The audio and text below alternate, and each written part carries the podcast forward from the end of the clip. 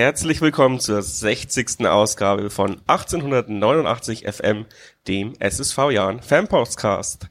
Die ungeschlagen Serie seit der letzten Ausgabe feiern wir heute mit mir, mit dem Philipp. Servus. Dem Markus. Servus. Und dem Flo. Servus. Servus, Jungs. Ähm, ja, steigen wir gleich ein, oder? Bevor wir groß rumblänkeln hier gegen das Spiel gegen Nürnberg. 2 zu 2, wie wir alle wissen. Die Highlights, zweite Minute, schlechter Rückpass von Babis auf Meier. Den verspringt der Ball und Ishak schließt zu überhastet ab und trifft das leere Tor nicht. In der elften Minute Nürnbergs Geist flankt von rechts, dann wird der Ball im Doppelpass auf Ishak aufgelegt, der schiebt frei vor Meier ein, unhaltbar 0 zu 1. In der 28. Minute der Jan kommt besser ins Spiel. Albers mit der Annahme und den strammen Schuss an dem Pfosten. In der 38. Okorochi mit einem, mit einer Torschussflanke auf die Latte in der 43. Minute. Eine Wahnsinnsflanke aus dem Halbfeld von Okorochi. Wastel steigt hoch, aber ganz knapp am Tor vorbei. Ja, ich glaube, er will seinen Rekord verlängern. Ohne Tor. 44. Minute, starker Kontergegenstoß über Salah. Der spielt rechts raus, Magridis flankt ihn rein und Albert stolpert ihn über die Linie 1 zu 1. In der 48 knallt, äh, knallt ihn Albers am 16er auf den Torhüter, der lässt dann abprallen und Stolze schiebt ihn ein zum 2 zu 1. In der 49. hat äh, Ishak die Chance, nachdem er die halbe Abwehr stehen hat lassen und schießt dann nur knapp am Tor vorbei. Und in, dann ist echt viel lange nichts passiert. Wir äh, Mittelfeld Geplänkel und in der 94. gibt's Gewusel im 16er. Wir bekommen die Kugel nicht raus und Adam Zerlak, ich kann ihn nicht aussprechen, zieht einfach mal ab. Der Ball wird dann irgendwie abgefälscht. Knipping reagiert völlig falsch und köpft ihn das, das Ding ins eigene Tor. So eine Abwehr-Reflexreaktion, würde ich sagen. 2 zu 2, ähm, kann man eigentlich sagen, eine Blaupause zum Hinspiel, bloß dass es jetzt für uns unglücklich ausging. Und Knipping war halt jetzt der Meier, bloß auf der falschen Seite. ja. Also Knipping, äh, glaube ich, das war mehr ein äh, Torschussreflex als ein Abwehrreflex, weil er hat ja auch dann äh, in Spielen darauf gezeigt, dass er durchaus mal Gefahr äh, ausstrahlen kann. Tatsächlich hat auch schon ein Tor geschossen. Ich habe heute mal eine Statistik angeschaut, da glaube ich, hat er sogar die wenigsten Minuten pro Tor gebraucht, tatsächlich der Jan Elf. Laut einer äh, bekannten deutschen Sportseite heißt einfach, er hat, äh, wurde, glaube ich, sehr oft eingewechselt nur, hat wenig von Beginn gespielt bisher und hat halt ein Tor geschossen. Aber jetzt, jetzt na, vor dem bei dem Nürnberg-Spiel oder jetzt nach den Heute. drei Spielen? Heute, weil er hat jetzt dann schon ein bisschen länger gespielt dann auch. Ja, aber trotzdem hat den, äh, wurde da immer noch gelistet, glaube ich, mit 200 Minuten pro Tor oder so. Oder 300 und ich glaube, selbst unsere Goalgetter äh, haben weniger. Was treiben denn unsere Stürmer da? ja, auf jeden Fall, wie gesagt, für mich war das wirklich ein astreiner Torschusskopfball in den Winkel sei es drum, äh, war richtig dumm, aber äh, ja, der Trainer hat ihn ja trotzdem dann im nächsten Spiel wieder aufgestellt und ich glaube, das war auch die richtige Reaktion, weil er eigentlich kein schlechter ist, weil er auch äh, dann in den letzten Spielen ganz gut hinten dicht gemacht hat. Aber in dem Fall war er echt unglücklich, weil Nürnberg war, sorry, die waren so schlecht. Ich habe wirklich bis dato dieses Jahr, glaube ich, noch keine schlechtere Mannschaft gesehen als Nürnberg an dem Tag. Die haben in der ersten Halbzeit ein paar Mal richtig Glück gehabt, dass wir ihnen in unserer Hälfte den Ball geschenkt haben, waren da auch brandgefährlich mit dem Ishak, wobei der dann das leere Tor nicht trifft, also das ist ja auch schon Unvermögen. Also der Sky-Kommentator hat die, glaube ich, leider auf mein Haupt nicht Turmfunk gehört, der Sky-Kommentator hat die wirklich in den Himmel gelobt, dass die den Jahr an die Wand gespielt haben und das stimmt halt einfach nicht, die hatten kaum Chancen. Und wenn, dann haben wir sie ihnen äh, da vorgelegt, haben daraus äh, ein Tor gemacht, das war tatsächlich individuell gut rausgespielt, also da waren zwei, drei Spieler, die wirklich aufblitzen lassen, was sie können. Gerade die Ablage, ich glaube von Behrens, glaube ich, heißt der, oder? Die war richtig gut. Auf jeden Fall, äh, ja, fand ich die echt richtig schlecht und der Jan macht's richtig, kommt zurück, schießt zwei Tore, führt und spielt die eigentlich in, an die Wand eine halbe Stunde lang. Und dann hast du dich irgendwie hinten reingestellt. Nürnberg hat fast nicht zustande gebracht, aber du hast einfach nach vorne nichts mehr gemacht. Und das fand ich nicht gut. Also ich fand es echt nicht gut, dass wir da aufgehört haben zu spielen und am Ende fliegt er halt so ein dummes Ding rein. Das ist äh, schade, weil da war deutlich mehr drin. Aber zieht sich ja so ein bisschen durch die Saison, dass wir ähm, immer wieder Probleme haben, Entlastungsangriffe zu fahren oder uns hinten reindrängen lassen. Ähm, war es verhinderbar, Markus, oder hätten wir diesen Druck einfach nicht mehr lange standgehalten und es ist eh klar gewesen, also ähm, dass wir uns das noch fangen? Ähm, ich glaube, verhinderbar ist es natürlich grundsätzlich immer. Ich glaube aber, dass wir über den, über die gesamte Saison, also auch vor den letzten paar Spielen, wo wir jetzt dieses Szenario leider mehrfach hatten, ähm, dass wir immer in Führung spät anfällig waren für Gegenangriffe. Das konnte mal glücklicherweise mal irgendwann nur das 3-1 sein oder nur noch das 2-1. Aber dass wir da grundsätzlich vielleicht ein bisschen, ich weiß nicht, vielleicht ein bisschen zu früh abschalten oder, oder ein bisschen zu spät äh, oder, oder uns dann nur noch auf die Defensive konzentrieren, wo wir vielleicht mehr Entlastung bräuchten. Aber ja, die, die Anfälligkeit fällt mir über die ganze Saison schon auf. Jetzt wurde sie halt leider mehrfach in Folge ungut bestraft. Das, glaube ich, kann man so zusammenfassen. Ich finde es halt schade, dass man, ähm, wenn man 2 zu 1 führt in der 50. Minute, dass man halt dann nicht versucht, auf das 3-1 in dem, ja. ähm, in dem Fall zu spielen, weil Nürnberg war in dem Sinne mausetot. Ähm, der 50. Minute haben gar nichts mehr zustande gebracht. Ich sehe das ein bisschen anders wie der Philipp. Die haben in den ersten 20 Minuten schon uns dominiert. Die waren ein bisschen fitter äh, und frischer drin. Aber der Jan hat sich ja da sozusagen dann freigespielt zwischen der 20. und der 30. und seitdem. Das Momentum kannst du dann eigentlich nutzen. Und ich finde, wenn man es auf das 3-1 geht, dann hältst du dir ja automatisch vom Tor weg und ähm, dann fliegt vielleicht auch mal irgend so ein Dreckstor nochmal rein.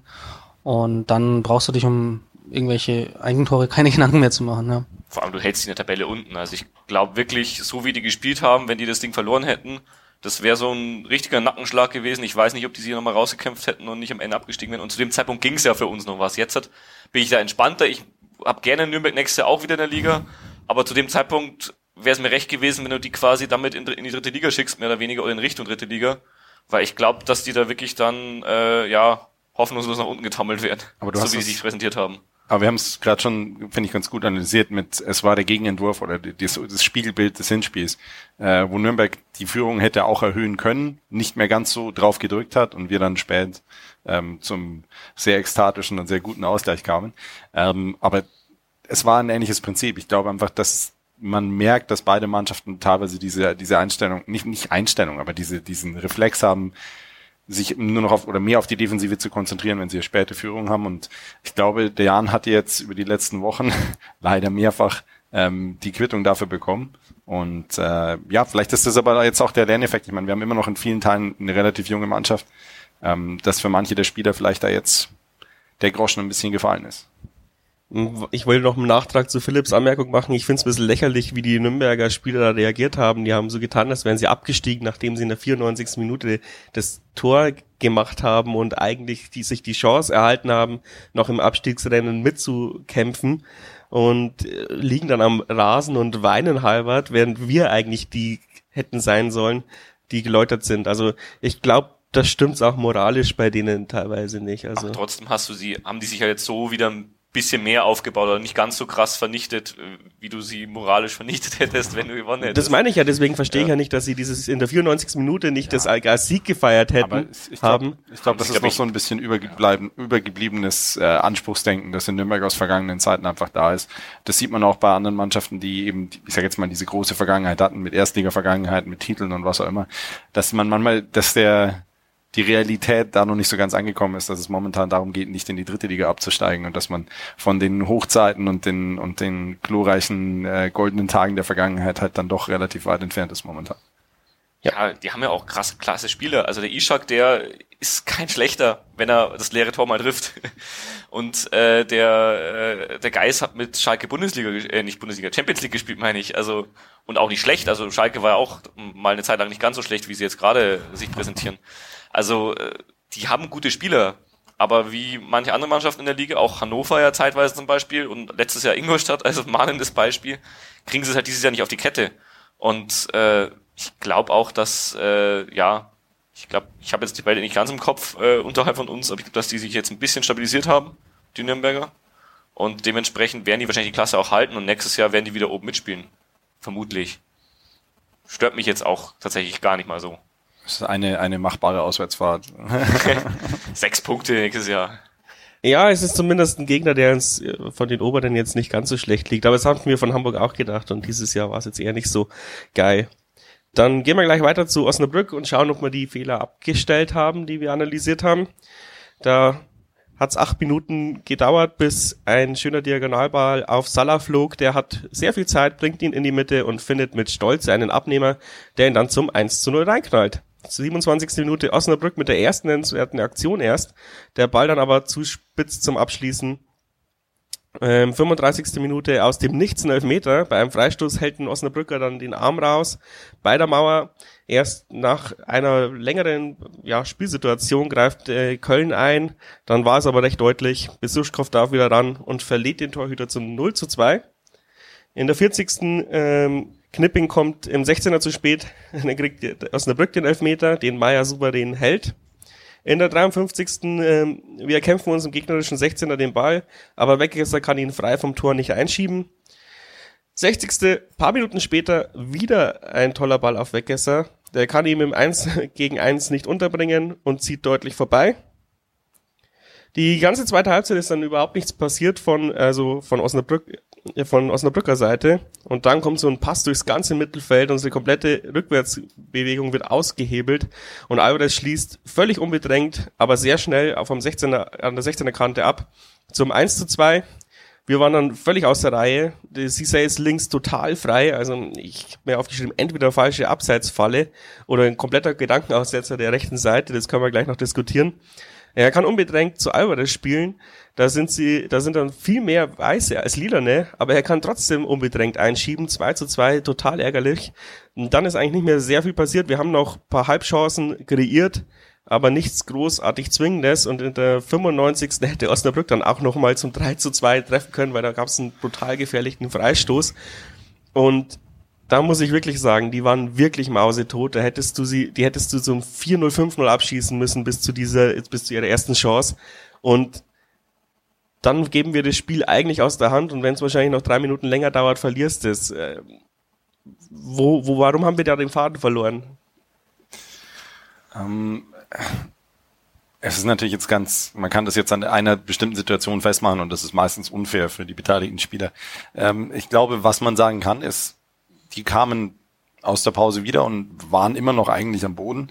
Und äh, vielleicht haben unsere Chancen, die wir in der 50. In, in, zwischen der 45. und der 60. haben wir dann nochmal zwei große vergeben. Ähm, wenn die reingehen, dann ist die Nummer, denke ich, schon gelaufen. Ich glaube, vielleicht hat denen das nochmal Hoffnung gegeben zu sehen, ja gut, die sind jetzt aber nicht so weit enteilt, wie sie, wie sie weg sein könnten. Und wir wissen alle, zwei Tore, das weiß auch der Jan, gehen relativ flott und ja, am Schluss musst du dann mit dem, mit dem Freistoß in der Nachspielzeit noch froh sein, dass du eigentlich einen Punkt mitgenommen hast. Und das ist dann das Ärgerlichste, dass du sagst, hey, äh, wir haben den Gegner nicht nur wieder aufgebaut, wir hätten das noch vielleicht sogar mit dem Höchstpreis bezahlt. Deswegen muss man dann sich, war es für mich auch, ich war fast zwiegespalten nach dem Spiel, sollte ich jetzt sauer oder erleichtert sein? Es, das Sauer hat überwiegt, aber ähm, ja, es war definitiv nah dran, dass wir da mit einer ganz großen Packung nach Hause gehen.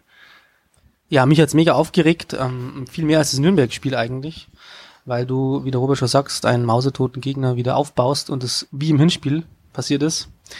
Ich verstehe es halt einfach nicht, warum man, mh, mm, ja, man kann natürlich sagen, die Chancenauswertung und ähm, wir hatten zwei große Chancen nach der Halbzeit, aber warum du innerhalb von drei Minuten ähm, zwei Gegentreffer kriegst gegen einen Stürmer, den du äh, weißt, dass der stark ist, also dieser Alvarez, der dem Hinspiel schon ein Tor geschossen hat. Also ich hätte mir gewünscht, dass man sich da vielleicht noch besser drauf einstellt, besser versucht zu verteidigen, weil ich fand diese Tore auch, ähm, haben nochmal aufgezeigt, in der ganzen Saison unsere, unsere Schwächen so ein bisschen, also dass wir einfach unsortiert sind oft in der, in der Abwehr, dass wir irgendwie dann nach einem Gegentor das zweite oft nachkassieren, das ist ähm, irgendwie auch so ein bisschen äh, ja oft so ein Muster gewesen und das darf eigentlich ähm, oder sollte eigentlich nicht passieren gegen so eine Mannschaft wie Osnabrück, wo ich sag eigentlich sind die uns schon unterlegen. Also das ist kein individuelles Top-Team, sondern die kommen eher über die Sachen, wie, wo wir so kommen, über Geschlossenheit, über, über Engagement. Und das kannst du ja eigentlich, ähm, wenn du mit den gleichen Mitteln arbeitest, schon unterbinden. Und deswegen hat mich das jetzt fast mehr geärgert und das fand ich schade. An sich ist ein 2 zu 2 in Osnabrück okay, klar, vom Spiel, aber so nach diesem Spielverlauf war ich so ein bisschen auch ähm, demoralisierter als jetzt gegen Nürnberg die Osnabrücker, ich weiß es nicht mehr ganz genau, aber die hatten davor ja auch ähm, solche Nieder also eine Niederlagenserie. Und ähm, da, da haben sie sich auch abschlachten lassen, wenn sie mal in Rückstand gekommen sind. Und deswegen war ich echt der Überzeugung nach dem 2-0, vor allem wie wir weitergespielt haben, dass, dass wir dann nicht mehr als, als, als Verlierer vom Platz gehen werden. Und ich würde nicht sagen, unsere Spieler hatten das gleiche Gefühl, aber ich glaube, da hat dann so ein bisschen auch die letzte Konsequenz vorne wie hinten gefehlt, weil natürlich kann man anprangern, dass wir das 3 und 4-0 nicht machen und dann wären die nie mehr zurückgekommen. Aber man muss halt wirklich auch in dieser Situation zum 2 zu 1 sagen, ey, da hat die komplette Rückwärtsmannschaft gestanden. Ähm, links war alles frei, ich weiß nicht, was Okorochi und äh, Koda gemacht haben, äh, also linke Angriffsseite. Ähm, und in der Mitte kannst du halt dann nicht äh, den Alvarez da so stehen lassen mit vier Innenverteidiger und vorher die, und wie gesagt, die Abseitsfalle, ich weiß nicht, ob es eine Abseitsfalle hätte sein sollen, aber wenn, dann war sie echt schlecht.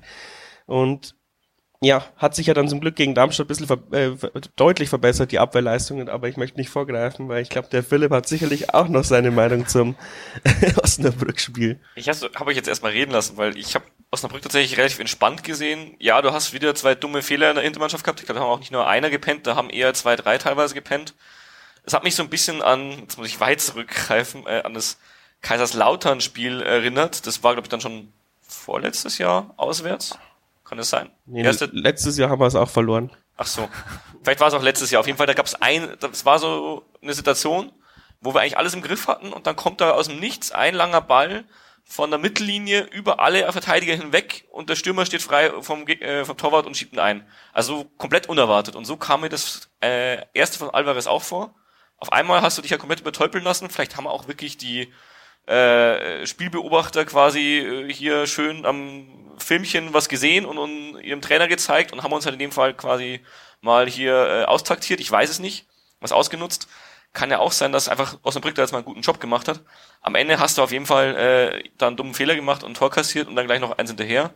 Das ist mir auch schon öfter aufgefallen, so wie es der Flo auch gesagt hat, dass wir da schon recht anfällig sind, äh, schnell mal noch das zweite zu kassieren sind wir auch nicht die Einzigen. Ich weiß nicht, ob jemand gestern HSV gegen Kiel geschaut hat.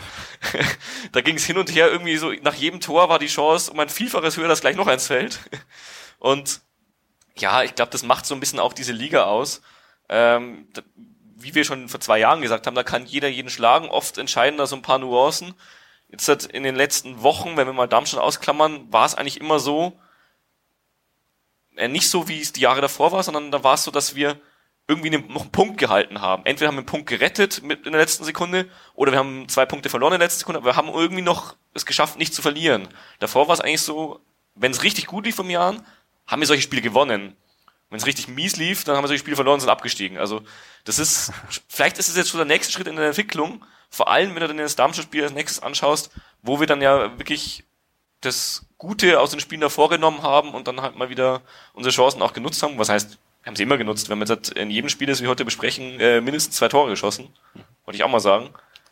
Zwar äh, bis auf Darmstadt auch immer zwei Tore kassiert, aber man kann nicht alles haben. Was ich mir noch aufgeschrieben habe, war, dass äh, Nachreiner gegen Osnabrück auf der Bank war, gegen äh, Darmstadt dann ganz aus dem Kader geflogen ist ich habe tatsächlich nichts mit Verletzungen mitbekommen. Ich habe mir den Vorbericht nochmal durchgelesen. Weißt du irgendwas? Du schaust schon so? Ja, ja, doch. Wir haben das äh, kommuniziert bekommen bei beiden. Bei dem einen hat er sich beim Aufwärmen oder im Bus verletzt mhm. und beim anderen war es äh, war's im Training dann doch nochmal gezippt, gezippt auf, äh, gezirpt okay. in der Wade. Aber es ist jetzt nichts äh, Tragisches. Aber das weiß man halt auch nie, wenn es an der Wade ist. Ne? Das, das kann halt immer aufploppen. Aber ja, genau. Also äh, gegen was gegen Osnabrück war es, wo dann sogar ähm, Cello auch ausgefallen ist, oder? Ja, also das war. Was mir, was mir zu dem Osnabrück-Spiel noch auffällt, ist, wir kommen natürlich stark aus der Halbzeit und haben dann nochmal zwei große Chancen, um, um weiter zu erhöhen. Aber man muss natürlich auch sagen, das ganze Spiel hätte sich sehr anders entwickeln können, wenn Meier den Elfmeter nicht überragend kurz vor der Pause hält. Denn dann gehst du mit einem 2-1 in die Halbzeit, dann ist die ganze Dynamik anders, dann geht der Gegner anders in die Halbzeit, kommt natürlich nochmal motivierter raus das hätte auch wirklich schief gehen können. Und es relativiert natürlich ähm, auch meine Ab äh, Viererketten-Kritik. Ja, wenn die komplette Viererkette neu eingestellt ist, hätte ich vielleicht vorher auch dran denken können. Also ähm, ja. Auf den Schluss bin ich aber auch nicht gekommen, dass es vielleicht damit zu tun haben könnte, dass wir komplett, dass sie noch nie so zusammengespielt haben wahrscheinlich. okay, ähm, zu Elfmetern wollte ich auf jeden Fall einhaken, weil ähm, wir haben eine überragende Elfmeterstatistik mir ist es irgendwie jetzt erst heute aufgefallen, weil wir haben tatsächlich diese Saison, ich habe nachgeschaut, in der Liga fünf Meter gehabt, davon vier gemacht, den einzigen hat unser Kapitän verschossen, der eigentlich auch nie schießen wollte, den wir nach dem letzten Jahr, wo es nicht gut lief mit äh, Elfmetern, immer gefordert haben. Dann tritt er der einmal Schweinsteiger an, Moment. Dann tritt er einmal an, verschießt und dann läuft's auf einmal wie am Schnürchen. Besuschkow hat, glaube ich, zwei gemacht. Ich glaube, Albers hat zwei gemacht und dann, äh, ich weiß nicht, wer der letzte war. Letztes Jahr hatten wir nur ähm, vier von sieben Elfmetern getroffen. Dieses Jahr sind schon auch schon vier, aber von fünf. Also wirklich drei und, nee, doch, ich glaube 80 Prozent sind es tatsächlich in der Liga, ja. Ich Im Pokal sind es sogar 83. Äh, wir haben eine neue Statistik-Koryphäe gefunden. In hey, ich hatte Kreis. Zeit. Lasst den Brownie auf Kurzarbeit.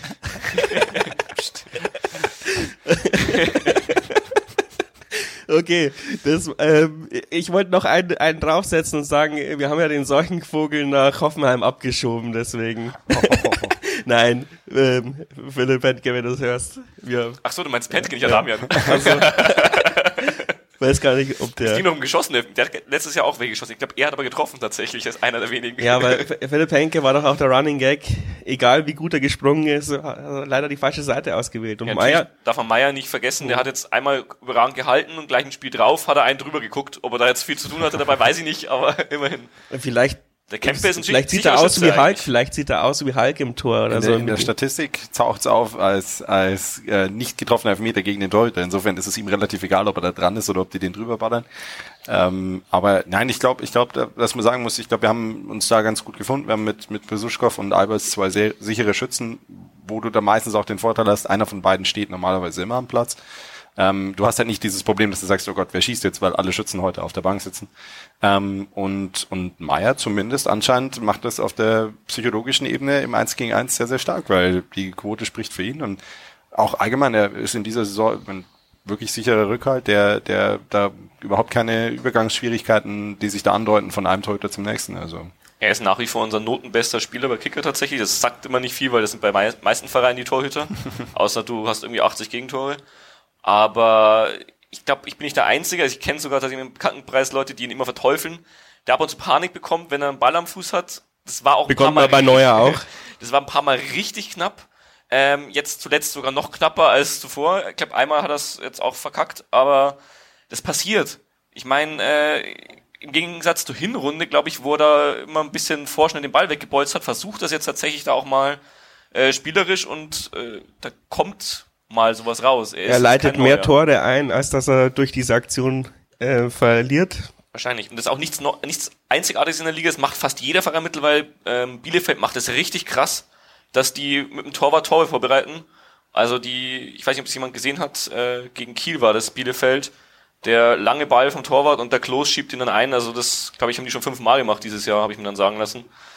Das kommt halt jetzt mehr und mehr an, auch in der zweiten Liga. Und dann brauchst du, glaube ich, das auch bei Jahren, gerade wenn du eh über lange Bälle kommst. Super Überleitung, weil das hat nämlich Meier auch gegen Darmstadt gemacht. Aber jetzt fangen wir chronologisch natürlich von dem Anfang an an. Sechste Minute, Fehlpass Darmstadt, Ball zu George, viel Platz auf der rechten Seite, der flankt rein, aber Stolle kommt nicht ganz ran und wird deshalb geblockt. Die darauffolgende Ecke köpft dann der Cello rein. 1 zu 0. Oh, Eckballtor. Trommelwirbel. Harmloser Kopfball in der 11. Minute von Darmstadt. 18. Minute Darmstadt über links, knapp am Tor vorbei. 25. Minute Querschläger Okorochi. Ähm, dadurch Flankmöglichkeit von links, geht knapp am Kasten von Meier vorbei. Aber kein Darmstädter da zum Einschieben. Man merkt, sie haben dann versucht, ähm, aufs 1 zu 1 zu gehen. In der 46. gleich nach dem Ampfiff, der eben die Situation, die du meintest wahrscheinlich, Meier braucht zu lange, die Pille loszuwerden, Dursun gedankenschnell, fuchst ihn den Ball ab, aber Meier macht es dann wieder gut, rennt Ja. um den Spieler rum und schnappt sich den Ball, bevor er ihn einschieben kann. 50. Minute Drehschuss von Albers, irgendwie aus dem Nichts, nach so einem langen Einwurf von Salah. Und der geht dann schnurstracks an den Pfosten, eine Riesenchance.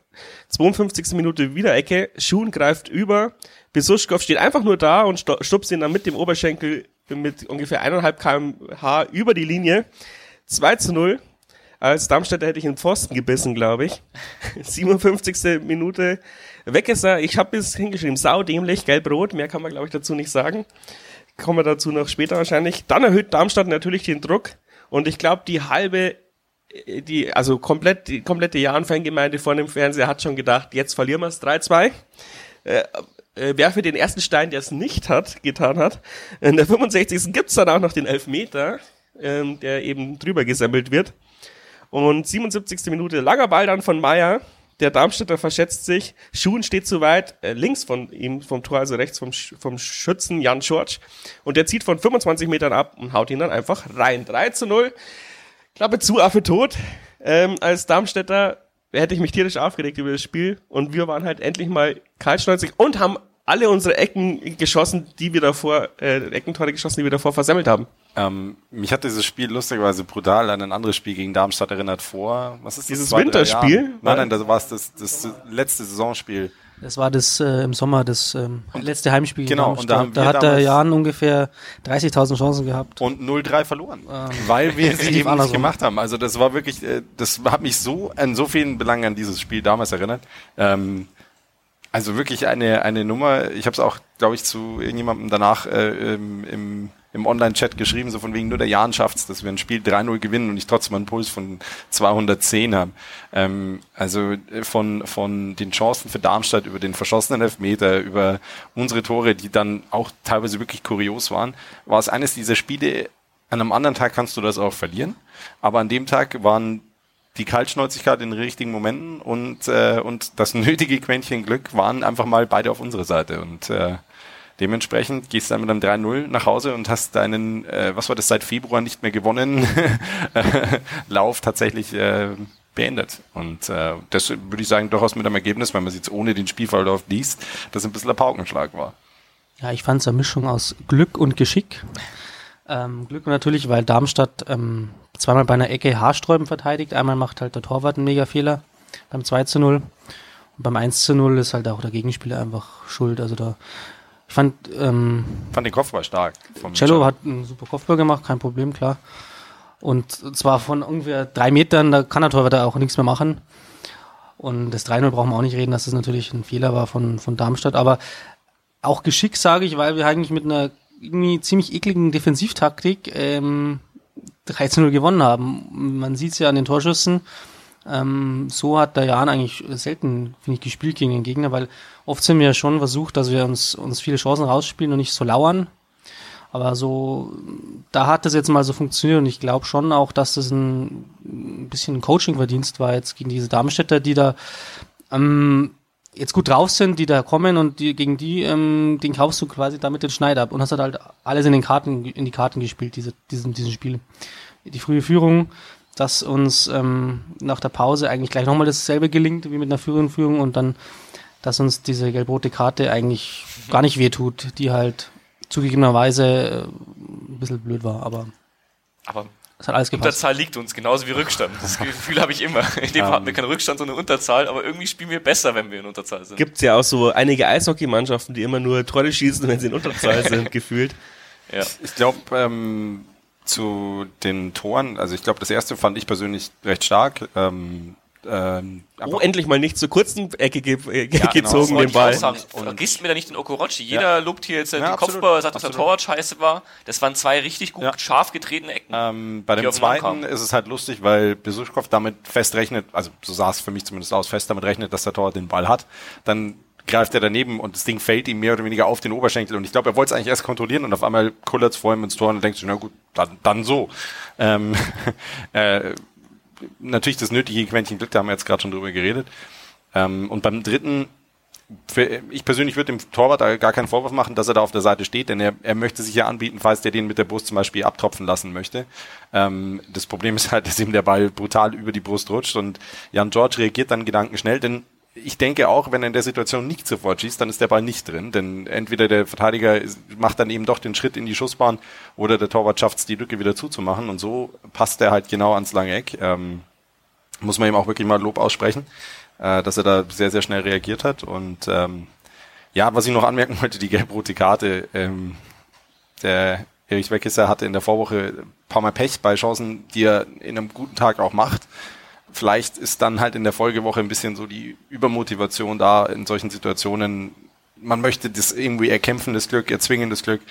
Und in der besagten Situation bei einer schon vorhandenen gelben Karte dann so in den Zweikampf zu gehen, das war ihm in dem Moment, wo es passiert ist, glaube ich, auch selber klar, dass er da äh, gerade ein bisschen an Bock geschossen hat. Stolle hat sich ja in der ersten Halbzeit auch so eine dämliche kampfgelbe Karte, die man sich hätte sparen können, abgeholt. Man merkt halt, die Jungs sind brutal heiß, wie Frittenfett und dann passieren halt dann auch mal solche überschwänglichen ähm, Fehler. Und lieber solche Fehler als ähm, Luschenfehler, sage ich mal, die hinten reingehen.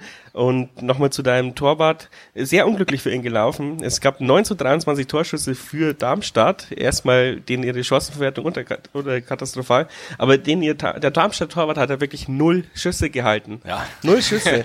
Das, das ist wirklich bitter für ein Spiel. Meier im Vergleich vier. Wobei ich ihm jetzt, wie gesagt, von den drei Toren wirklich eigentlich nur bei dem zweiten einen Vorwurf machen kann. Denn bei dem ersten, ich meine, das ist ein wuchtiger Kopfball aus, aus extrem kurzer Distanz. Und das zweite ist halt, wenn dich dein Verteidiger so in die Situation bringt, dann ja, ja natürlich. Vielleicht kann er auch nichts dafür, aber wenn du auch nie einen Ball in der Hand hast, kannst du dich halt auch nicht äh, auszeichnen. auszeichnen und nicht geil warm spielen und doch mal den Unhaltbaren halten. Und ich möchte noch äh, zu Flo's Meinung anknüpfen, ähm, weil ja Mersat auch öfters mal von äh, vielen ja. Facebook-Kommentatoren kritisiert wird. Ja, vielleicht spielen wir nicht mehr diesen Hurra-Fußball, ja, das kann vielleicht sein. Aber wir haben ein oder zwei taktische Elemente mehr drin als bei Bayerlords oder äh, bei ähm, Heiko Herrlich, finde ich. Also er hat zumindest das Defensivkonzept unfassbar weiterentwickelt, das natürlich auch nur aufgeht, wenn alle wichtigen Defensivspieler fit sind, äh, wie wir ja selbst in dem selbstlernenden Podcast mit selber gelernt haben. Und er wird ja oft auch kritisiert ähm, wegen zu späte Auswechslungen, zumindest lese ich das sehr oft und dann habe ich mir vom Nopnap, danke dafür, ähm, die Statistik rausholen lassen. Und wir liegen genau im Schnitt, also die gesamte bisherige Saison aller zweiten, äh, aller zweiten Bundesliga-Teams bei über 1600 Wechseln ist im Schnitt wieder in der 70. Minute gewechselt. Und Mersat wechselt in, im Schnitt in der 71. Minute. Viel zu spät. Eine Minute später ist es inakzeptabel. Ich glaube, ich glaub Bayer hat im, im, im Vergleich in der 75. Minute letztes Jahr. Ich, ich glaube, es gibt schon Situationen, wo wir uns alle schon mal angeguckt haben und gesagt haben, den Wechsel kann ich jetzt nicht nachvollziehen, aber ich meine, wir werden natürlich auch nicht dafür bezahlt, ähm, um es einfach mal drastisch zu sagen. Also äh, es gibt auch mal einen Wechsel, wo ich sage, okay, Zeitpunkt oder wer da jetzt kommt, verstehe ich persönlich nicht, aber ich bin mir natürlich auch sicher, dass gleichzeitig der Mersat und das Team sich da bei all diesen Sachen was denken, dass da nicht aus Verlegenheit gewechselt wird. Und ähm, es ist natürlich, es spricht natürlich auch für den Jan im Vergleich zu manchen früheren Saisons, an die wir uns alle erinnern, dass wir jetzt die Kadertiefe haben, dass da eben auch viele verschiedene taktische Konzepte durch neue Spieler kommen können. Und das merkt man ja dann auch, dass wir teilweise wirklich nochmal nachjustieren, gerade in der Defensive, wie du es gerade schon angesprochen hast. Du brauchst bei der Belastung aktuell jetzt nach Corona auch diese Kadertiefe und ich glaube, äh, da kommen dann auch mal ein paar Wechsel, die vielleicht noch ein bisschen unkonventioneller sind oder mit Positionen, wo wir sonst normalerweise nicht so, so wechseln würden. Was mir aber jetzt bei der Thematik mal auffällt, ist, der Mann wechselt Punkte ein. Also ich glaube, es war gegen äh, Sandhausen, da hat er Leis und Albers gebracht, die uns da äh, den Punkt gerettet haben. Dann äh, gegen Darmstadt habe ich mir auch zur Halbzeit gedacht, du musst jetzt hier wechseln, weil du hast drei, glaube ich, oder vier Vorbild, gelb vorbelastete Spieler und du kannst fünfmal wechseln. Jeder hat dann geschrien, ja, warum hat er den Wegesser nicht ausgewechselt? Ich hätte doch nicht den Wegesser ausgewechselt. Da wechsle ich doch den Sechser auf, äh, aus, der alle zwei Minuten jemand umflexen muss. Und wenn ich den Besuschkow ausgewechselt hätte, dann hätte er es 2-0 nicht gemacht wahrscheinlich. Weil ja, der hat da nicht viel getan, aber er stand da. Nicht jeder, also Stellungsspiel ist eine schwierige, schwierig einzuschätzende Fähigkeit. Aber Fakt ist ja schon mal, wenn du jetzt einen anderen Spieler hinstellst, stellt sich der vielleicht, läuft der anders, steht der woanders. Das ist dann vielleicht auch Glück. Aber trotzdem, in dem Fall hat er wohl alles richtig gemacht, weil, wie gesagt, wechselt kein Offensivspieler Halbzeit aus, bloß weil er gelb hat. Auch mit fünf Wechseln. Ich hätte Herrn Stolz ja auch runternehmen müssen. Das ist unser bester Mann in den letzten Wochen schon wieder gewesen. Komme ich nachher noch dazu. ja, und äh, bei Wegkester war es ja auch äh, ein Offensivfoul, ähm, wo man sagen muss, vielleicht muss er in der Situation nicht so hingehen. Also da ist er halt größeren Teilen selber schuld. Also was bei den Wechseln mir immer so ein bisschen aufgefallen ist, also bei, bei dem Spiel kann ich jetzt gar nichts sagen, eigentlich bei Darmstadt. Mm, man könnte halt höchstens mal denken, er braucht einen Impuls, also, also mehr sollte eigentlich mal einen Impuls einwechseln, wenn man irgendwie zurückliegt. Aber wenn man vorne liegt, glaube ich, braucht man oft nicht so sehr wechseln, finde ich. Weil man außer halt jemand ist müde oder verletzt. Ähm, aber so, ich wüsste jetzt aber auch kein Beispiel in den letzten fünf, sechs Spielen oder so. Du meinst bei Rückstand, dass es dann eher so genau. ist, dass man früher jemanden bringt, um auch moralisch ein bisschen ein Signal zu setzen und für die Einstellung. Äh, denn ich habe dem Flo gerade das Mikrofon weggenommen, deswegen kann er sich nicht äußern, aber er nickt. ähm, was ich noch fragen wollte, wo, wo wir darauf noch gar nicht eingegangen sind, was ja auch ziemlich erstaunlich ist, ist Grüttner auf der Bank. Ich habe es mir aufgeschrieben, aber es hat noch nicht gepasst. ähm, ja. 2, 3, 1 steht daneben. ja, nee, also das ist ja schon was äh, Besonderes, dass wir einen Captain haben, der unser mm, Schlachtschiff ist und moralisch wie auch kämpferisch. wenn ich das mal jetzt so mm, komisch sagen darf. Das in die Jahre gekommene Schlachtschiff. Und es ist ja auch eine ganz leichte Positionsveränderung dadurch, weil wir haben da, da nicht zwei so feste Stürmer vorne drin, sondern einen, ähm, einen flexibleren, finde ich. Also ich finde Stolle ja ist ein, jetzt ein flexiblerer. Wobei man Ähm, im Darmstadt-Spiel schon sagen muss, soweit ich das dann gelesen habe, klar, Stolle war immer mal wieder vorne mit drin, aber war nominell schon eher dann der Flügelspieler und weg ist, aber dann der, der vorne mit Ah, Ich habe ihn eigentlich schon immer vorne gesehen, an Stolze. Finde ich jetzt, weil, also wenn man sich äh, an die gelbe Karte von ihm erinnert, da war er der, der erste Mann, der angegriffen hat zum Beispiel. Wobei das in Da unserem System auch jeder mal sein kann. Aber du hast schon recht, ich finde auch, dass das, und das sieht man ja öfters, dass Stolle sich oft auch gerne auf die Seite fallen lässt und dann geht halt dann Wegkesser vorne rein. Ich glaube, dass wir da auch recht variabel sind. Der Einzige, der eigentlich immer der vorderste Mann war, war Grüttner. Selbst Albers hat, als er zusammen mit Grüttner gespielt hat, öfter mal mit Stolle getauscht oder also das, ich glaube, da sind wir relativ vari- variabel System. Was ich mir bei Grüttner jetzt aufgeschrieben hatte, war eigentlich, ich dachte erst, er wird nur geschont, einfach wegen der Belastung mit den vielen Spielen jetzt in kurzer Zeit. Ich glaube auch immer noch, dass es schon mit reinspielt. Ähm, aber wahrscheinlich ist es mittlerweile auch leistungstechnisch gar nicht mal, weil Grüttner jetzt halt hier äh, so schlecht spielt, dass seit Wochen schon hier gefordert wird, dass er mal draußen bleibt. Es wurde tatsächlich gefordert in den Kommentarspalten. Fand War aber ich auch Quatsch. einer. Fand ich aber grundsätzlich Quatsch. So schlecht hat er nicht gespielt, aber Albers ist richtig gut in Form. Also ich habe es mir mal rausgeschrieben, seit dem Restart hat er stolze drei Tore geschossen, deswegen habe ich ihn vorhin hier als unseren besten Mann bezeichnet. Albers hat zwei Tore geschossen, davon ein Elfmeter, wurde aber, glaube ich, einmal auch nur eingewechselt äh, in diesen Spielen und hat richtig gute Spiele abgeliefert. Also der hat mehrmals, also das Tor von Stolze ist eine, hat er vorbereitet, indem er einfach, äh, ich glaube, gegen Osnabrück war es, äh, dem Torwart einen draufgeknallt hat, den er nicht äh, halten konnte. Dann hat er, glaube ich, zweimal an den Innenpfosten geschossen. Unter anderem jetzt auch gegen Darmstadt wieder einen, einen schönen Schuss, der äh, abprallt vom Pfosten und wieder rausgeht. Ja, ich glaube, Stolle ist wieder zurück nach seiner Verletzung. Ja. Und Albers ist für mich aktuell einfach effektiver als Grüttner und dementsprechend auch die logische Wahl. Und was ich gegen Darmstadt gesehen habe, wenn du, auch wenn er jetzt halt jenseits der 30 ist, wenn- du so eine Kampfsau wie Grüttner von der Bank bringen kannst, gibst du das Spiel, dem Ja. Spiel nochmal eine ganz neue Dynamik, weil der nimmt sofort alle mit, der schiebt komplett rauf und versucht dann in den 20 Minuten, die er noch hat, mehr zu laufen als alle anderen, weil er sonst ja auch macht. Ähm, was mir zu dem Thema noch einfällt, ich weiß nicht, ob das die Motivation ist, aber ich kann es mir zumindest vorstellen, weil wir es beim Jan in der Vergangenheit auch gesehen haben, dass Spieler, bei denen wir wissen, dass sie uns nach der Saison verlassen, in der zweiten Saisonhälfte Du machst mir meine Überleitung kaputt. ab und zu weniger zu sehen sind. Ich erinnere mich, dass das bei Philipp Penke letztes Jahr der Fall war. Ähm, ich erinnere mich, dass das auch schon bei anderen Spielern in der Vergangenheit so war. Und es kann auch sein, dass jetzt vielleicht da die Wasser getestet werden. Okay, wie sehen wir ohne Marco Grüttner aus? Wer kann welche Rollen erfüllen? Ähm, ich glaube, dass es sehr positiv ist, wie du gerade schon gesagt hast, Philipp, äh, mit, mit Stolle und auch mit äh, Albi, wie sie sich da präsentieren, wieder welche Leistungen die abrufen können. Ich bin sowieso ein großer Andreas Albers-Fan, das weiß, äh, wissen die meisten hier sowieso, aber ich bin immer wieder positiv überrascht, wenn jemand den Sprung macht aus der zweiten dänischen Liga. Ähm, aber also ich glaube wirklich auch, dass es jetzt vielleicht ein bisschen so die, die Post-Grüttner-Ära angeteasert wird in einer gewissen Art und Weise. Glaub ich Ja, nicht. jetzt Aber bitte, erst mal du. jetzt, jetzt bitte, bitte den Ball flach halten, weil wenn wir hier Albers zu hoch äh, loben, ist er nächstes Jahr wahrscheinlich weg. Na, dafür ist er zu alt. Das ist Das wie beim dachte ich bei Al-Gadoui auch. aber wobei, das, das ist ja auch, das müssen wir ja alle sagen, nach den letzten überragenden Jahren von Marco Grüttner, wenn Marco Grüttner fünf Jahre jünger gewesen wäre, wäre er nicht mehr beim Jahren gewesen, weil dafür war er dann einfach zu gut. Ähm, Wir haben ihn erst wieder so gut gemacht. Nein, aber du verstehst, was ich gemeint habe. Wenn er dann nach diesen letzten zwei, drei Jahren, wenn er da jetzt 25 gewesen wäre, dann wäre er jetzt irgendwo anders. Das sehen wir ja beim Sarges. Und, ähm, und, und ich glaube auch bei Andreas Albers wäre das wahrscheinlich ähnlich, aber der hat jetzt ja auch seinen 30. Geburtstag gefeiert vor kurzem. Ähm, insofern Sieht aus wie 21. spielt wie 21, definitiv. Dann kommt wieder so ein Ex-Premier League Scout wie der Misslint hat um die Ecke und äh, holt ihn trotzdem wieder und ich glaube, niemand anders hat den al geholt quasi in der Sommerpause. Hat ein halbes gutes Jahr bei uns gehabt, ist 29 gewesen, glaube ich, zum Zeitpunkt. Echt? Oder jetzt ist er 29, ja, der ist auch so alt. Und äh, Okay, ja, jetzt schießt er Tor für Tor für Stuttgart. Also es hat funktioniert, der trifft mehr als Gomez und kriegt wahrscheinlich ein 50. seines Gehalts. Also ich hoffe auch, dass Albers uns noch lange Freude macht, weil wir ihn auch brauchen als Nachfolger von Grüttner. Er hat auf jeden Fall auch Vertrag, da bin ich mir ziemlich sicher. Hat, hat er nicht sogar verlängert? Ja, ich glaube schon. War da, ja. Verlängert weiß ich nicht, aber er hat, ist er erst gekommen, also er hat auf jeden Fall noch Vertrag und dann gibt's ja wieder ein Sümmchen. Auch bei Stolle wurde es jetzt immer wieder ein bisschen leiser, da gab's ja schon im, äh, in der Winterpause Wechselgerüchte, weil er sehr gute Hinrunde gespielt hat. Dann, glaube ich, war er verletzt und dann hat sich das ein bisschen abgeflacht oder dann hat er ein paar Mal nicht ganz so gut gespielt. Union. Jetzt oder? werden die Gerüchte wieder kommen. Ich glaube Union und ähm, Paderborn, wobei Paderborn wurde von vielen Paderborner im Transfermarktforum sofort entkräftet. Ich weiß nicht, welche Experten das dann wieder sind, aber die meinten, den können die sich niemals leisten, äh, wenn sie absteigen werden, weil das macht keinen Sinn. Also ich hoffe, dass äh, Herr Keller da bei seiner Aussage bleibt. Ich glaube 1,5 Millionen Euro hat er irgendwie gesagt. Ich habe irgendwo zwei gelesen, aber das habe ich gelesen. Ich weiß nicht, ob das. Ich habe es auch nicht verifiziert. Es ist auch nur Hören sagen. Ich hoffe, wir kriegen ihn mal wieder vors Mikro. Dann, ähm, dann kann man ja mal nachfragen.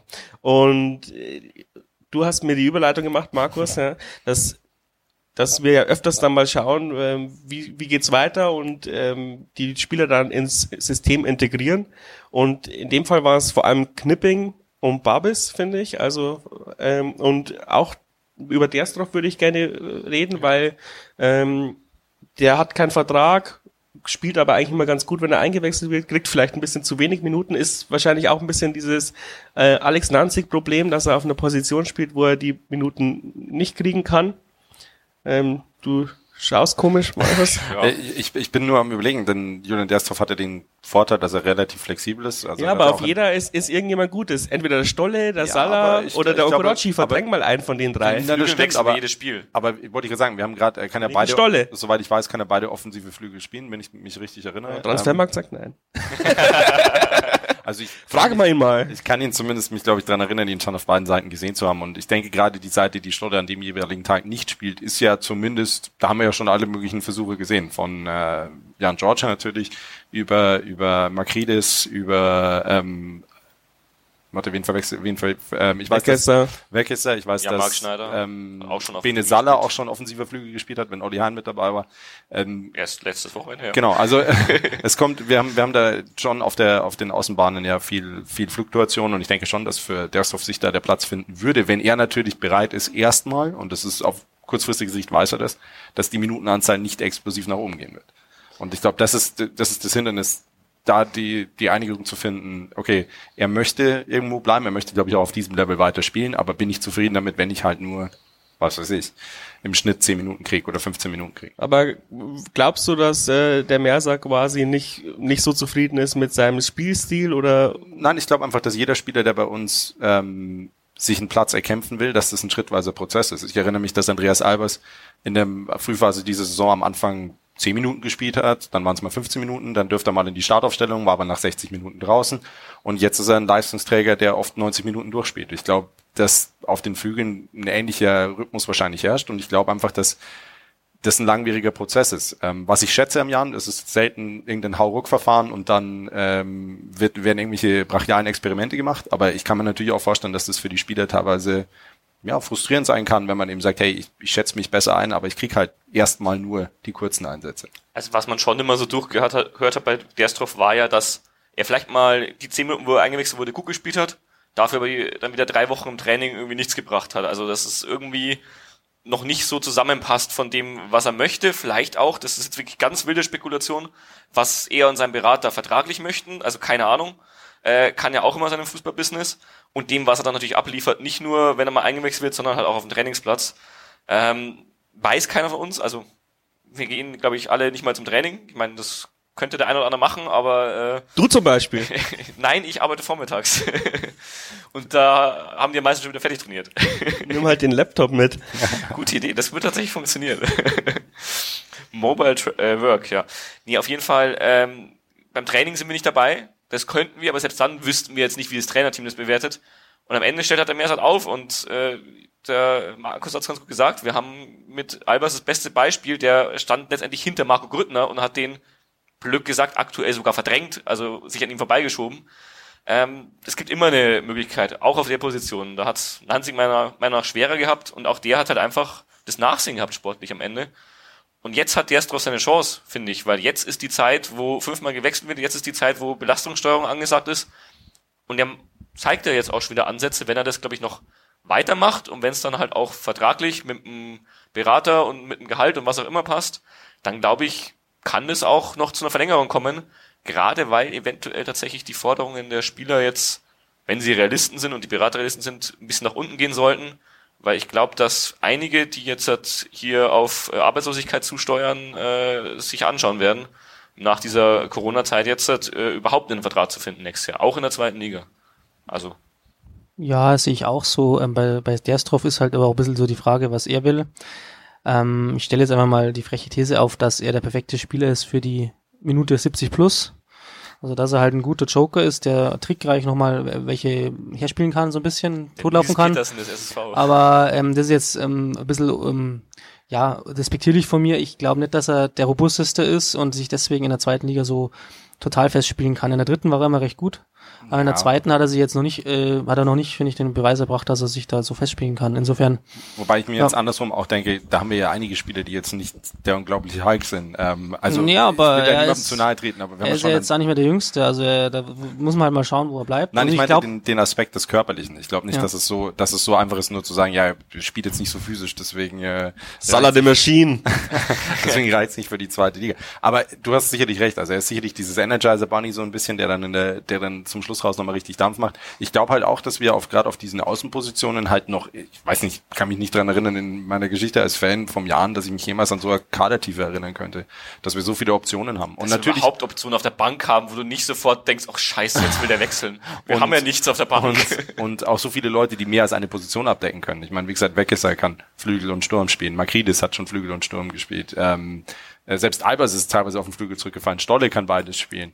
Äh, Dersdorf kann beide Flügel und Außenverteidiger spielen. Dann hast du Heister, der kann Flügel und Außenverteidiger spielen. Acht Spieler, die Sechser spielen können. Ja, Und also- schon gespielt haben, professionell vor allem. Also Ähm, deswegen ist es natürlich was Positives, aber wie schon gesagt, für die Spieler ist es natürlich sicherlich keine einfache Situation. Ich meine, wir alle haben an irgendeinem, auf irgendeinem Level mal Fußball gespielt, mehr oder weniger erfolgreich, und wir alle wissen, wie frustrierend es sein kann, wenn man ähm, das Großteil des Spiels halt doch nur von außen sieht. Und Aber frustrierter ist es, wenn du irgendwie gar keinen zum Wechseln hast und wenn sich einer verletzt, spielst du zu zehnt weiter, ist noch viel schlimmer. Soweit war es beim Jahren zum Glück doch noch nie, aber nein, äh, du hast natürlich recht. Ähm, was ich noch fragen wollte, so in die Runde, weil wir gerade den, den Abgang, den baldigen Abgang von äh, Marco Grüttner gesehen, äh, diskutiert haben und gesagt haben, okay, so sehen die Optionen jetzt aus, deswegen spielt er vielleicht auch weniger und so weiter. Äh, wie seht ihr das bei ähm, Andy Geipel? Denn wir wissen, er wird am Ende, uns am Ende der Saison verlassen. Wir haben mit, mit Max Besuschkow momentan den einen Sechser, der gesetzt ist. Neben ihm hatten wir jetzt schon verschiedene Partner. Andi Geipel hat er teilweise gespielt, äh, Beni Gimber hat er gespielt, Mark Leis hat er gespielt.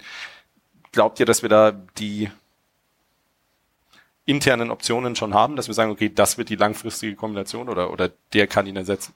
Ich bin mir ziemlich sicher, dass äh, Christian Keller da irgendeinem aus dem Hub zaubert, den er die Chance geben möchte, wieder vom Regionalligaspieler zum Superstar zu werden. Aber wenn das nicht klappt, haben wir, glaube ich, kein Problem, weil wir reden nie über Bene Gimber, weil er einfach eine Maschine ist, ja. Also wenn der, wenn der uns jetzt nicht verloren geht, dann habe ich da keine Sorge. Der kann Innenverteidiger spielen, der kann Sechser spielen, immer relativ unaufgeregt und hat eine super krasse Zweikampfbeherrschung, er haut auch mal dazwischen. Ähm, er ist eigentlich der Andy Geipel bloß ein bisschen besser, finde ich. spielerisch besser tatsächlich. Also du? technisch. Okay. Ja.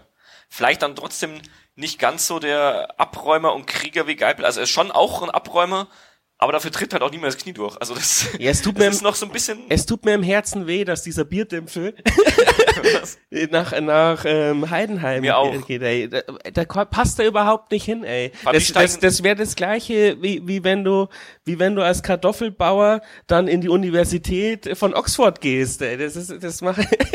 also es tut mir wirklich weh. Ich mag Andi Geibel sehr gerne als Mensch, aber ich, deswegen hätte ich ihn gern bei uns behalten. Das passt auch mehr zu seinem Charakter, finde ich. Aber ich kann natürlich verstehen, dass er im letzten Vertrag seines Lebens vielleicht nochmal alles rausholen möchte Aber und ich- vielleicht auch nochmal in die Bundesliga Aber aufsteigen ich möchte. glaube keine auch, dass Ahnung. nochmal da eine weitere externe Option wahrscheinlich geschaffen wird. Naja, eine ist ja seit Monaten von den Spatzen von Dächern gepfiffen worden, dass Thalhammer höchstwahrscheinlich Ja. zurückkommt, weil der steigt eh nicht auf mit Ingolstadt. Hoffentlich. äh, das nächste ist, ich muss noch zu diesem Geipel-Ding gerade kurz was sagen, zu Heidenheim, weil äh, am Ende steigen die jetzt eh auf, weil es der HSV verkacken will irgendwie. Und äh, dann werden sie Dritter, gewinnen die Relegation gegen wen auch immer. Und dann hast du Andi Geipel äh, und Kolja Pusch wahrscheinlich auch auf der Bank in der ersten Liga. Nein, die spielen dann wahrscheinlich Regionalliga. Tut mir leid, Andi, das wird nicht reichen. Gerade beim Verein wie Heidenheim, wo dann wahrscheinlich irgendwie Freud noch ein paar Millionen reinpumpt, dass sie sich einen Scheidensechser kaufen können. Für die erste Liga. Ich weiß es nicht. Also ich glaube nicht mal, dass in der zweiten Liga bei denen tatsächlich aller oberstes Regal wäre, sondern müsste er sich den Platz auch erkämpfen. Das traue ich ihm zu.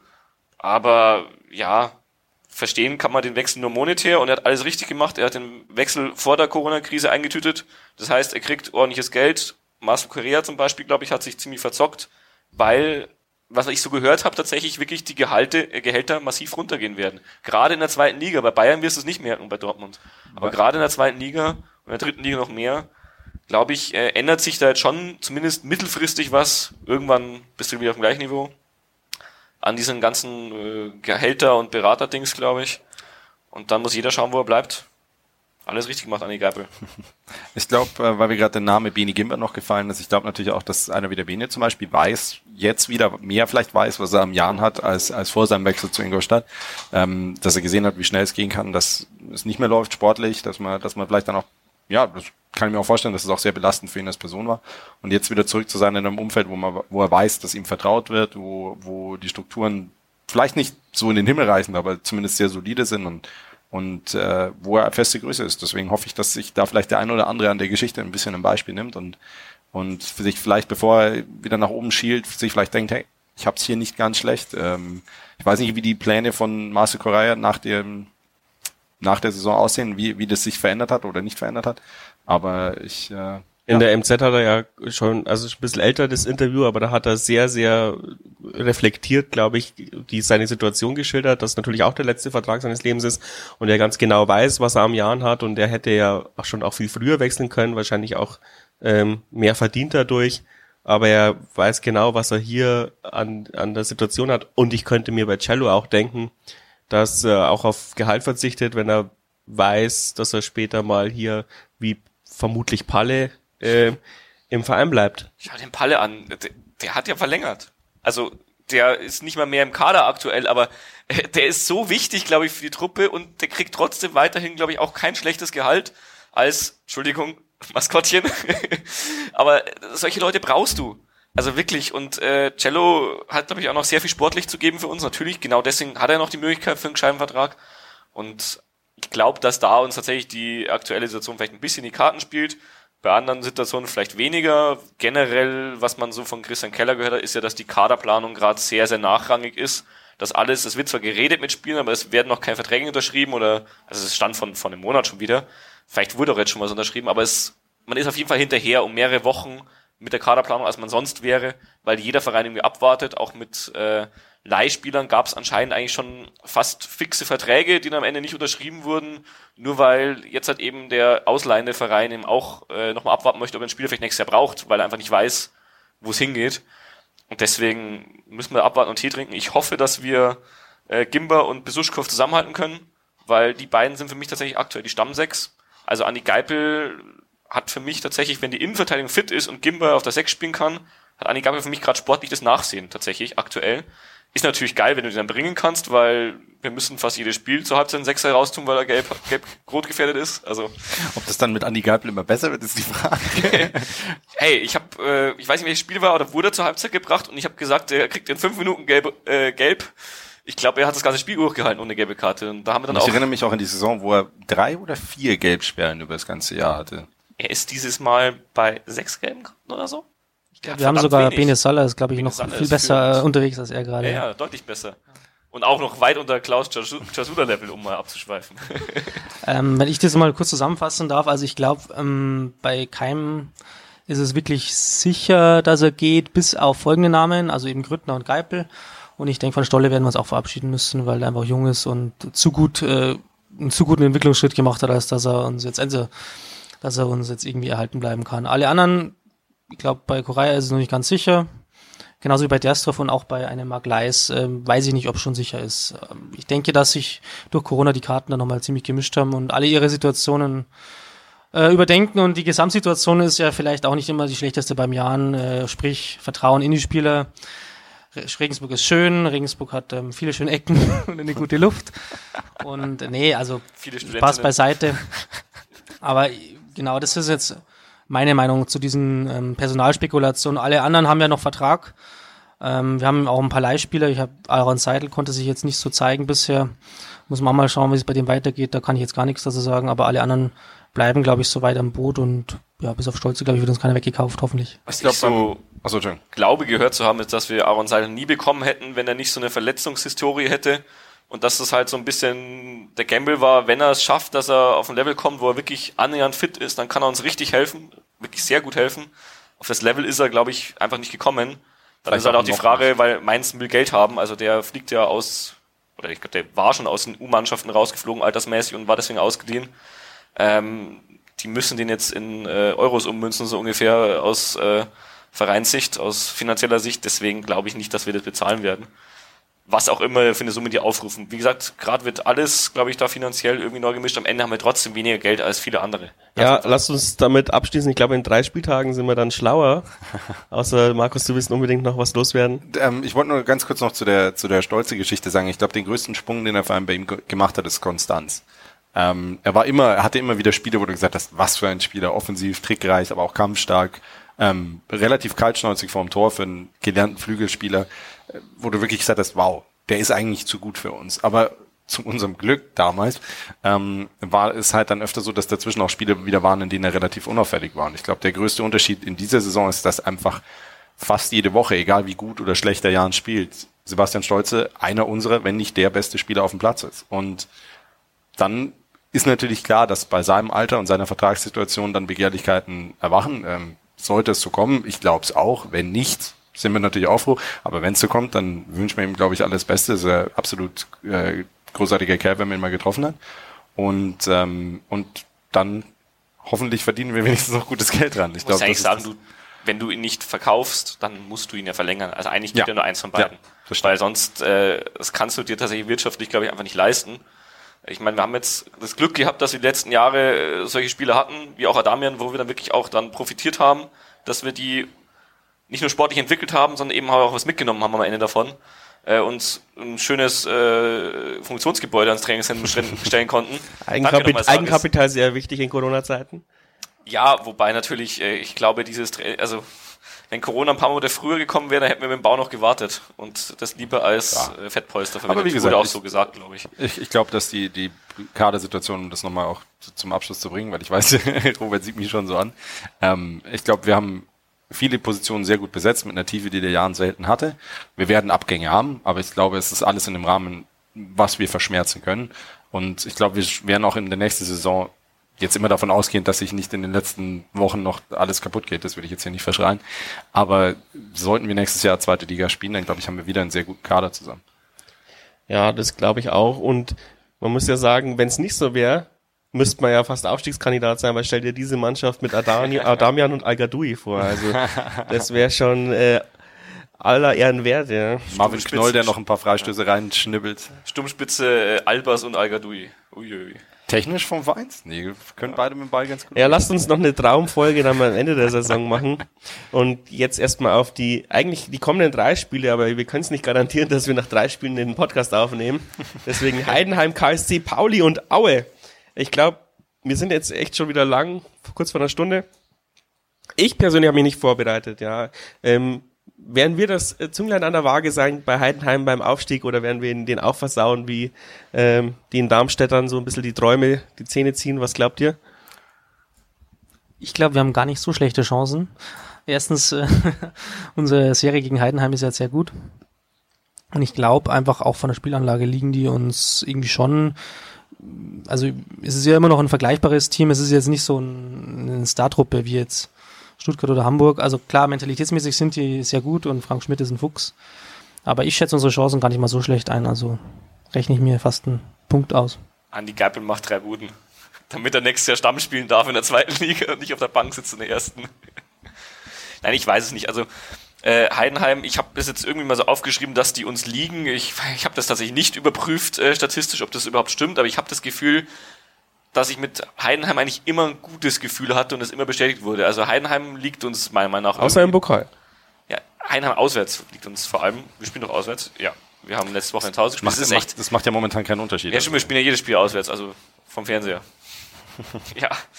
Ähm, auf jeden Fall. Ist es äh, nicht gerade so, dass in der ersten, zweiten Bundesliga irgendwie die Auswärtsbilanz überragend ist der Vereine und irgendwie daheim äh, sehr unterdurchschnittlich performt wird? Das haben sie nach Corona irgendwie so hochgepusht, diese Statistik. Und jeder hat dann so gebremst, ja, das kann man nach zwei Spielen noch nicht sagen, aber irgendwie glaube ich, ist es immer noch so, ja. Dass zumindest die Anzahl der Auswärts oder der Prozentsatz der Auswärtssiege gestiegen ist, aber gebe ich auch nicht viel drauf. Wir waren, in der einen Saison waren wir so heimstark, in der nächsten Saison waren wir so auswärtsstark. Also, ob jetzt mit Corona oder ohne, das wechselt bei uns ja sowieso jedes Jahr. Ich glaube, es ist eher, wann triffst du auf welchen Gegner, egal ob daheim oder auswärts. Und das könnte uns tatsächlich hier Probleme machen, weil Heidenheim halt jetzt hat im Aufstiegsrennen gegen Hannover einen Dämpfer bekommen hat letzte Woche. Und das ist wieder so diese typische Story. Jetzt haben sie ein Spiel verloren, jetzt sind sie wieder auf dem Boden der Tatsachen und jetzt versuchen sie nochmal alles. Und dann kriegen wir auf die Mütze. Deswegen rechne ich da mit einem äh, Unentschieden. Wie gesagt, Andi Geipel drei Tore, also ein 3 zu 3. hey, ich habe letztes Mal, ich muss es jetzt leider sagen, Robert Nein, wollte, du, dass machst ich nichts die, du sage. machst nach 60 Folgen machst du diese Tradition kaputt, dass wir keine Ahnung hatten, wie wir uns letztes, wie wir letztes Mal getippt haben. Und jetzt hast du nachgeschaut, du Streber. Ich sag nur, meine Prognose war sehr gut. Weil er einmal richtig lag. Deswegen. Ich habe äh, ges gesagt, aus unserer Niederlagenserie wird ganz schnell eine Serie, dass wir seit fünf Spielen ungeschlagen sind. Und so ist es jetzt auch. Und ich glaube, dass wir das tatsächlich das bis zum Saisonende durchziehen. Mit viel Glück. Heidenheim, wie gesagt, ein Punkt. Äh, KSC, die kämpfen um alles, die sind stark abstiegsbedroht, äh, spielen dann auch noch gegen Stuttgart und gegen Bielefeld aus gegen uns. Also ich glaube erst gegen Stuttgart jetzt dieses Wochenende noch, dann äh, nach uns gegen Bielefeld. Ah, die müssen gegen uns punkten, deswegen glaube ich verlieren die auch, also gewinnen wir das, weil die einfach zu viel Nerven zeigen.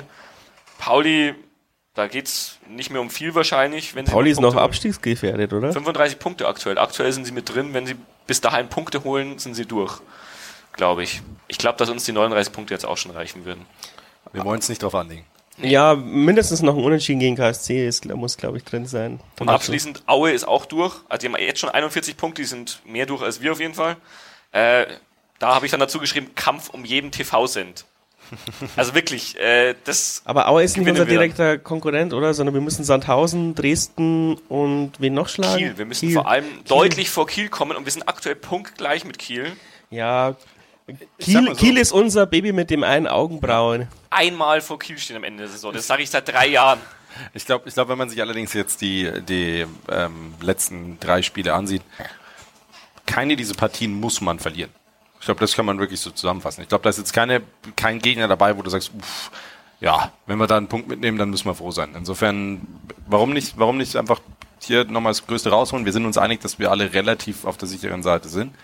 Ähm, hoffentlich. Ich habe gerade auch acht Punkte gesetzt bei vier Spielen. Das ist kein schlechter Schnitt.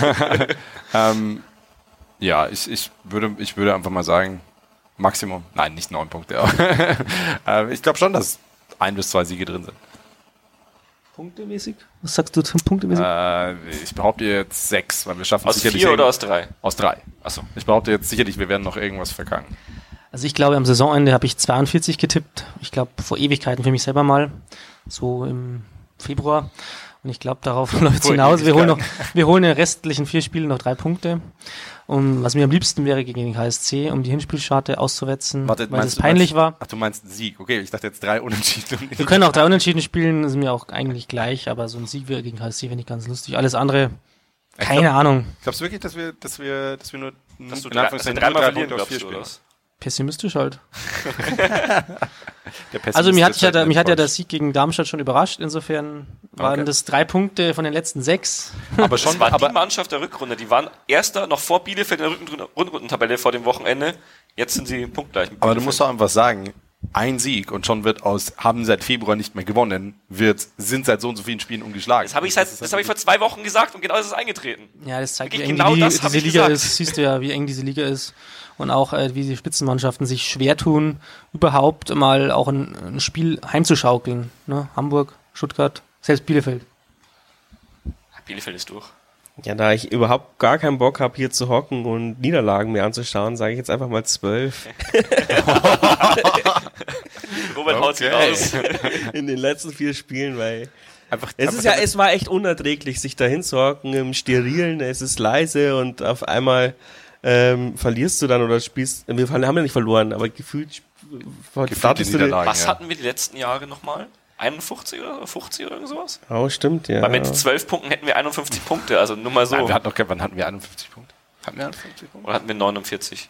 Irgend sowas um den Dreh hatten wir letzten Jahre auch. Also glaub ich glaube, in der ersten Zweitligasaison hatten wir 48. Ja. Was hatten wir letztes letztes, Jahr 49. was Wir letztes Jahr hatten, weiß ich Jahr. nicht mehr. Was Wir aber waren lustig weniger war, weiter unten in der Tabelle, aber wir hatten einen Punkt mehr. wollte ich gerade Jahr. sagen, aber mit, mit, mit im ersten Jahr mit 48 Punkten Platz 5 und im zweiten Jahr mit 49 Punkten Platz 8, glaube ich.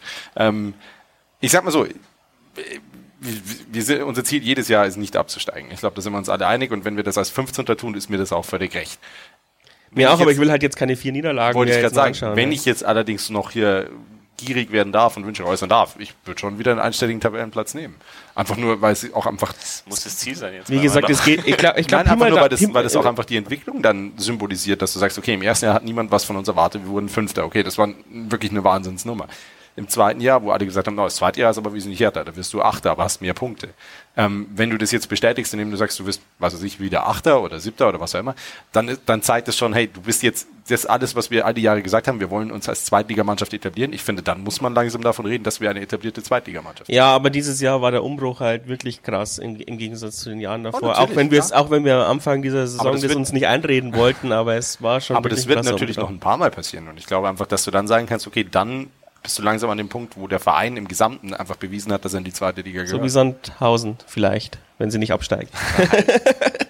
Lieber so wie Heidenheim, weil Sandhausen ist, äh, also Heidenheim mache ich auch nicht, aber Heidenheim hat sportlich äh, sich besser entwickelt, sagen wir es mal so. Nein, aber wie gesagt, man sieht, die Entwicklung geht positiv weiter und wir sind Dann jetzt... musst du uns noch so ein Void an, an, am Ringen. Nee, so wie Heidenheim ohne Geld natürlich. arm, aber sexy. wir sind das Heidenheim ohne Geld. Oh Gott, habe ich das gerade wirklich gesagt? um Herrn Wowereit zu zitieren, arm, aber sexy. Das ist doch ein guter Schlusspunkt. Lasst uns nicht ausschweifen. Ähm, jetzt haben wir die Stunde endlich wieder geknackt, nachdem wir letztes Mal relativ unmotiviert waren.